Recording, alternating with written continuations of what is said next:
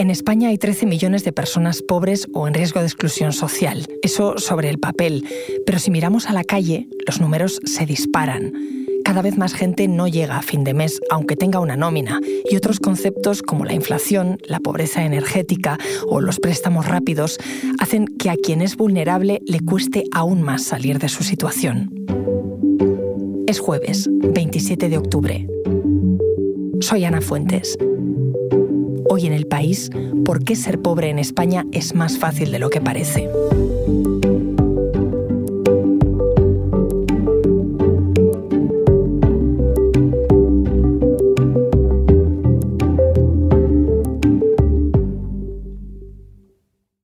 Hola, me llamo Teresa y desde la subida de los precios me cuesta más llegar a fin de mes.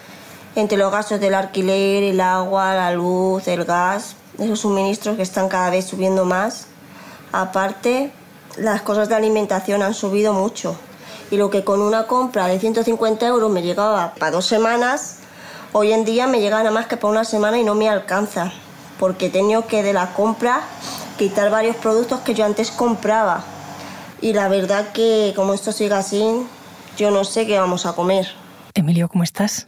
Muy buenas, Ana. Encantado de estar aquí. Emilio Sánchez Hidalgo es mi compañero del país, de la sección de economía. Cuéntame quién es Teresa. Pues Teresa es una mujer de Albacete eh, con la que hablé hace un mes. Está en paro, tiene dos hijos y el único dinero que entra en su casa son 1.040 euros del ingreso mínimo vital. Y claro, ella ya tenía una situación muy complicada desde hace tiempo, pero ahora con este golpe de la inflación, pues es una situación insostenible. O sea, me dice pues lo que acabamos de escuchar, que lo que antes, eh, con lo que antes compraba para dos semanas, ahora es una semana o ni eso. ¿Se puede decir que Teresa, en la situación que está, es pobre? Pues se puede decir, y es la misma situación a la que se enfrentan muchas familias en España. Eh, son familias con pocos ingresos y que ahora esos pocos ingresos valen un 9% menos que hace un año, lo que han subido los precios. Uno de los valores más consolidados en España para medir ese riesgo de pobreza es la encuesta de condiciones de vida del INE. O sea, según esta encuesta, en 2021 el umbral de ese riesgo de pobreza estaba en 9.500 euros anuales para una persona que viva sola. Bueno, pues Teresa lo que entra en su casa son 12.000 euros y tiene dos hijos. O sea que claramente está ahí. O sea, Teresa es pobre. Y también por compararlo con una situación media de un español, pues está en 30.000 euros lo que entra en un hogar en España. En el suyo solo entran 12.000, o sea que obviamente está en una situación muy complicada. Y esto no son pocos, son el 27,8% de la población los que están en esa situación de riesgo de, pobreza, riesgo de exclusión social. Es que son 13 millones de personas. Son muchísimos los que están ahí que puede parecer pura estadística, pero hay otros términos, hay otras situaciones con las que se ve muy claramente que las cosas están muy difíciles. ¿Cuáles son esos términos? ¿Tú por dónde empezarías para ver cómo está la foto hoy? Pues mira, yo creo que el más básico, o sea, el que más nos tenemos que fijar es la cesta de la compra. Em, es una frase que decía Teresa y que en los reportajes que he ido realizando últimamente me repiten mucho, que la gente es de ir a hacer la compra con un dinero concreto, o sea, voy con 40 euros, voy con 50 euros, y que con eso antes a lo mejor llenaban el carro y ahora eso solo son dos bolsas. Y es algo que me repiten mucho y una de las personas que también me lo ha dicho es Ana. Ana que vive en Fuenlabrada, tiene 67 años y solo ingresa 822 euros para las dos personas que viven en su casa. La fruta está carísima. Lo que pasa que, bueno, nosotros antes a lo mejor comíamos después de comer, después de cenar y ahora tienes que limitar a comerte una nada más, porque es que está todo que no se puede tocar. El pescado, tres cuartos de lo mismo. Hay pescado que no lo puedes ni mirar. Tienes que limitarte pues a lo básico, una sardina, un, unos boquerones si ves algún gallo que no esté muy caro. Y la carne, pues tienes que limitar al pollo y un poquito de cerdo y poco más, ¿sabes? Y ya no es eso solo, es meterte en el cuarto de baño, y meterte para lavar, es, es que es todo, es que es todo en general, ¿sabes? Ana es jubilada, eh, vive con su marido, eh, no tiene apenas gastos, pero es que aún así no llega. Ese no llegar, eh, eso que dice Ana, de que todo está carísimo, que ha subido de precio.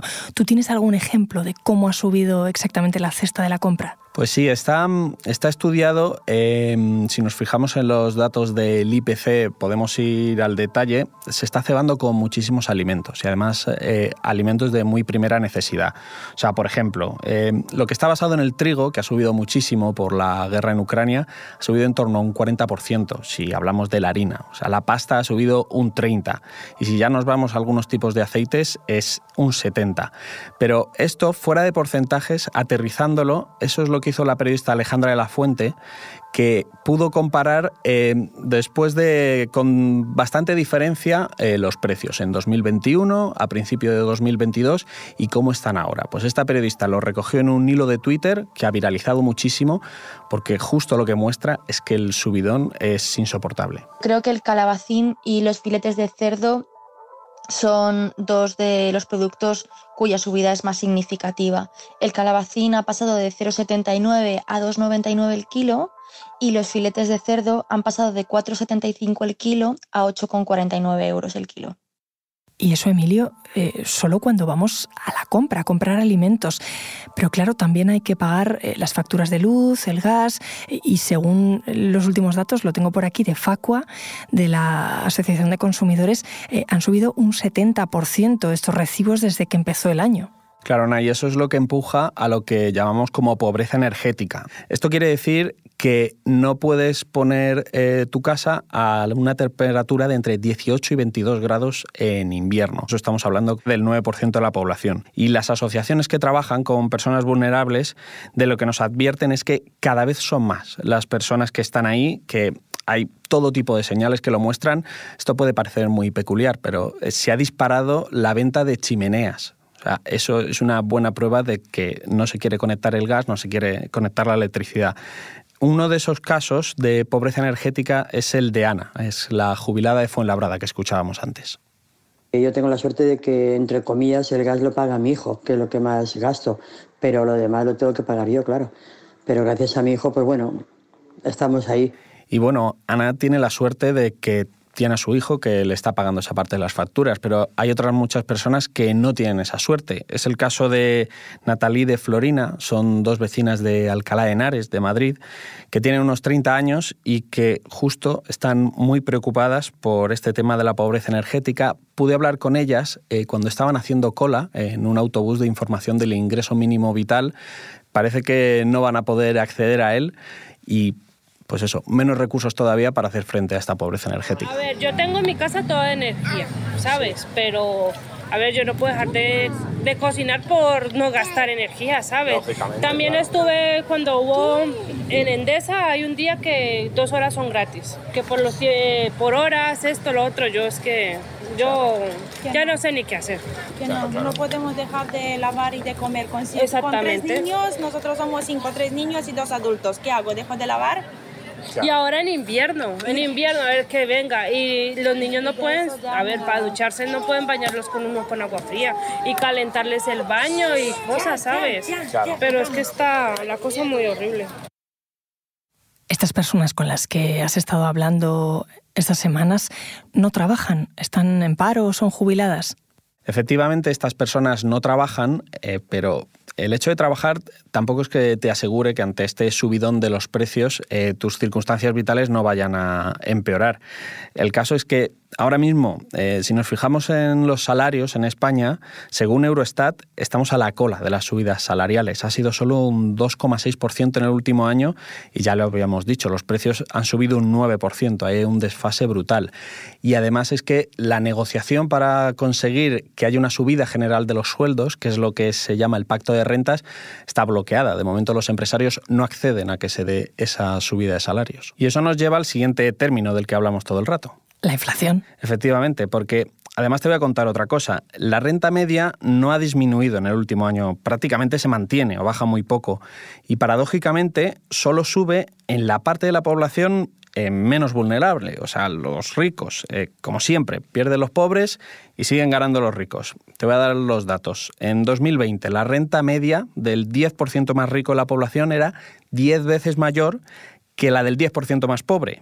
Pero es que el año pasado ya era casi 12 veces más. Cuando hablamos de pobreza o cuando hablamos de desigualdad, ¿estamos hablando de lo mismo? No, no es lo mismo. Em, es más, es que España no es de los países más pobres en la Unión Europea, pero sí es de los más desiguales. Eh, por ponerlo en contexto, o sea, solo Bulgaria, Letonia, Lituania, Rumanía y Portugal eh, tienen una tasa de desigualdad mayor que la de España. Es el sexto país por la cola y ni mucho menos está en esa posición si nos fijamos en renta media o en Producto Interior Bruto. Esto es algo que hay que tener muy claro, que Em, puede ser que las personas con rentas eh, más altas tengan muchísimo, pero eh, luego es que la base, o sea, donde están eh, los que tienen menos, si es muy ancha, eso es lo que nos está mostrando, que una sociedad es muy desigual. Para caminar en una dirección contraria, lo que necesitamos es que haya muchas más personas en medio. O sea, que haya mucha menos diferencia entre los que menos tienen y los que más tienen, pero sobre todo que esas personas que tienen eh, salarios suficientes como para no estar sufriendo cada mes sean muchísimo mayor de lo que es ahora. Esto, Emilio, ¿cómo se arregla? ¿Qué medidas se están tomando desde la política para que esa brecha entre, eh, como dices, quienes tienen más renta y quienes tienen menos no siga creciendo? Pues esto nos lleva al siguiente concepto, uno que ha salido del gobierno, lo que se ha llamado el escudo social. Está funcionando mejor algunos de esos instrumentos, digamos. Uno de ellos es el ingreso mínimo vital, que tuvo muchos problemas al principio, en los primeros meses de aplicación. Eh, tiene complejidad burocrática eh, acceder a él, pero ha ido mejorando poco a poco. Eh, ya llega a medio millón de hogares y son un millón y medio de personas las que se están beneficiando. Esto es una ayuda fundamental, pero antes de que, empezó, antes de que empezara este alza de los precios. Ahora se han aprobado otras medidas eh, que van más a eso, a, contener ese 9% que se están dejando los salarios y los subsidios de todo el mundo. Pues está, por ejemplo, las ayudas directas a familias con menos ingresos, también está el descuento en los abonos transporte, también la suspensión de los desahucios a los más vulnerables o la ampliación del bono eléctrico. Y estas medidas, pues bueno, las que acabo de decir, ayudan sobre todo a las personas con menos renta, pero hay otras que son más generales, que ayudan incluso más, eh, según diversos estudios, a las personas con rentas medias o altas, que es, por ejemplo, la bonificación de la gasolina y del gasoil. Vale, entonces eh, me hablas de ayudas, de bonificaciones. ¿Y qué pasa con los impuestos? Que oímos hablar mucho de, impuestos, pero se está haciendo algo. Es un tema complejo. O sea, hace ya unas semanas eh, empezó a haber una carrera entre comunidades autónomas por bajar impuestos, en la que también entró el gobierno con bajadas de IVA y de IRPF, que, bueno, esto es así y queda ahí, se está haciendo poco a poco, pero algo que hay que tener en cuenta es que las personas con rentas más bajas eh, ya pagan pocos impuestos y son la, o sea que una reducción de impuestos no es a estas personas a las que beneficia, beneficia a las rentas más altas. Es verdad que hay algunos ejecutivos, como el valenciano, que se está centrando en eso, en bajárselo a las rentas bajas y subírselo a las altas. Pero sea como sea, al final una bajada de las tasas impositivas a lo que conduce es a que los servicios públicos se puedan ver deteriorados. O sea que en ese sentido, em, vamos a ver por dónde avanza. Todavía queda mucho debate con las elecciones autonómicas y municipales a la vuelta de la esquina, pero de momento eh, está habiendo un esfuerzo, creo, mayor en la parte de las ayudas directas. ¿Y basta con esas ayudas directas que hay? Pues es obvio que en muchos casos no está siendo así, no se puede llegar a todos y por eso algunos toman decisiones arriesgadas y a veces también equivocadas. Eh, fue el caso de Encarna, este es un nombre ficticio que decimos para proteger su identidad, es una mujer de 62 años, también de Fuenlabrada, de Madrid, que en una situación económica muy complicada tuvo que tirar de tarjetas eh, que tenían intereses altísimos para los gastos del día a día. Eh, si no me equivoco, en tu caso, eh, has tenido algún problema con tarjetas revolving, ¿no? Pues eh, esa tarjeta me la ofrecieron en un centro comercial y mm. bueno, vas haciendo compras, vas haciendo pagos. en ese momento la situación económica no era tampoco buena, entonces tiras de la tarjeta. Es pues un bucle. Cuando te quieres dar cuenta, se ha hecho una deuda enorme que no pagas mm, nada más que intereses y no había forma de salir de ahí. O sea, yo tuve que pedir ayuda a familiares para que me dejaran dinero para mm, liquidar parte de, esa deuda porque, claro, si te retrasas en el pago, eso te suma más intereses eso te hace que, tengas más deuda todavía y, no podías salir de ahí. Claro. Porque es mm, la pescadilla que se muerde la cola y te metes en, ese bucle y, no puedes salir. Cuando quieres salir es demasiado tarde. Este bucle del que habla Encarna de las tarjetas revolving, ¿qué supone tener una? Pues son tarjetas con condiciones leoninas. Eh, son intereses que más o menos están entre el 18 y el 20%. O sea, en algunos casos eh, que la justicia suele dar la razón luego al demandante, han llegado al 24-26%. Eh, según la jurisprudencia, a partir del 21 ya se considera usura. pero bueno, está muy cerca de ese 18-20 que te acabo de decir, que es algo común en muchísimos bancos. Pero además es que no es lo único eh, a lo que recurre la gente con más urgencia cuando está en un momento desesperado. También... Eh, una situación que se empieza a dar mucho, como antes decíamos, que las personas, aunque tengan un salario, pueden tener una situación complicada, se da que las facturas entran el día 26 y tú no cobras hasta el 28 o el 30. Pues para ese tramo, para ese pequeño desfase, hay personas que se ven obligadas a pedir lo que se llaman los créditos rápidos. Un crédito rápido, un mini crédito, pues tiene unas condiciones todavía peores. O sea, te dan, eh, para que te hagas a la idea, eh, según un estudio de la Asociación de Usuarios Financieros, un crédito de 300 euros a 30 días te piden luego un interés de 82 euros. Esto... Eh, hay personas que lo hacen un solo mes y a lo mejor pueden afrontarlo, pero lo normal es que sea una bola de nieve en la que vas cogiendo un mini crédito para pagar el anterior y así al final te quedas sin el salario en cuanto entra en el banco de todo esto que estamos hablando, hay algunos términos que tienen que ver con, la precariedad, con la pobreza, eh, y, y, llevamos tiempo oyendo hablar de ellos, pero luego hay otros que has mencionado que son recientes y da la sensación de que se van superponiendo, ¿no? Con lo que a una persona que ya era vulnerable cada vez le cuesta más salir de esa situación. Eso es, tal cual. O sea, se va solapando una cosa con la otra. Hay soluciones como estas últimas que no son siempre recomendables y que van surgiendo a medida que aumenta la desigualdad y la gente que jamás esperaba verse en estas situaciones. Una cosa que me ha pasado mucho durante la elaboración de estos reportajes era justo esa sorpresa. O sea, personas que no se imaginaban que nunca que iban a, eh, que iban a estar en esa situación. Personas que están trabajando y que se ven obligadas a pedir este tipo de préstamos que lo que son realmente son trampas estaba pensando cómo se rompe con esa situación, porque al final eh, hay recursos, pero hay que saber pedirlos, hay que tener tiempo, hay que saber cuáles hay. Es lo que se llama el círculo vicioso de la pobreza. Es algo que le pasa a muchas personas. O sea, cuando eres pobre, las cosas siempre son más difíciles. Es posible que, no tengas internet, eh, que tengas más deudas precisamente porque eh, llegar al día a día eh, te cuesta o incluso has podido heredar deudas de alguien de tu entorno que está en esa misma situación, eh, no tienes el colchón de la ayuda familiar que tienen otras muchas personas, es que mismamente, o sea, para cambiar de tarifa de gas a regulada, pues eso requiere unos conocimientos pues que no es lo normal eh, tenerlos. O sea, todo esto crea una situación en la que es muy difícil escapar de ese círculo vicioso y claro, pues ¿Cómo se hace esto? O sea, ¿cómo se consigue?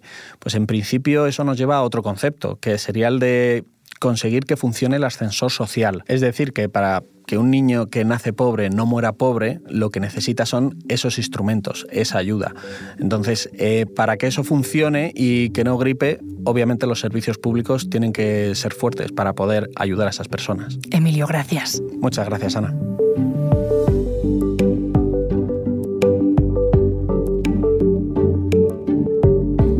Episodio lo ha realizado José Juan Morales. La edición es de Ana Rivera. La grabación en estudio es de Camilo Iriarte. El diseño de sonido de Nacho Taboada. Y la dirección de Silvia Cruz La Peña. Yo soy Ana Fuentes y esto ha sido Hoy en el País. De lunes a viernes volvemos con más historias. Gracias por escuchar.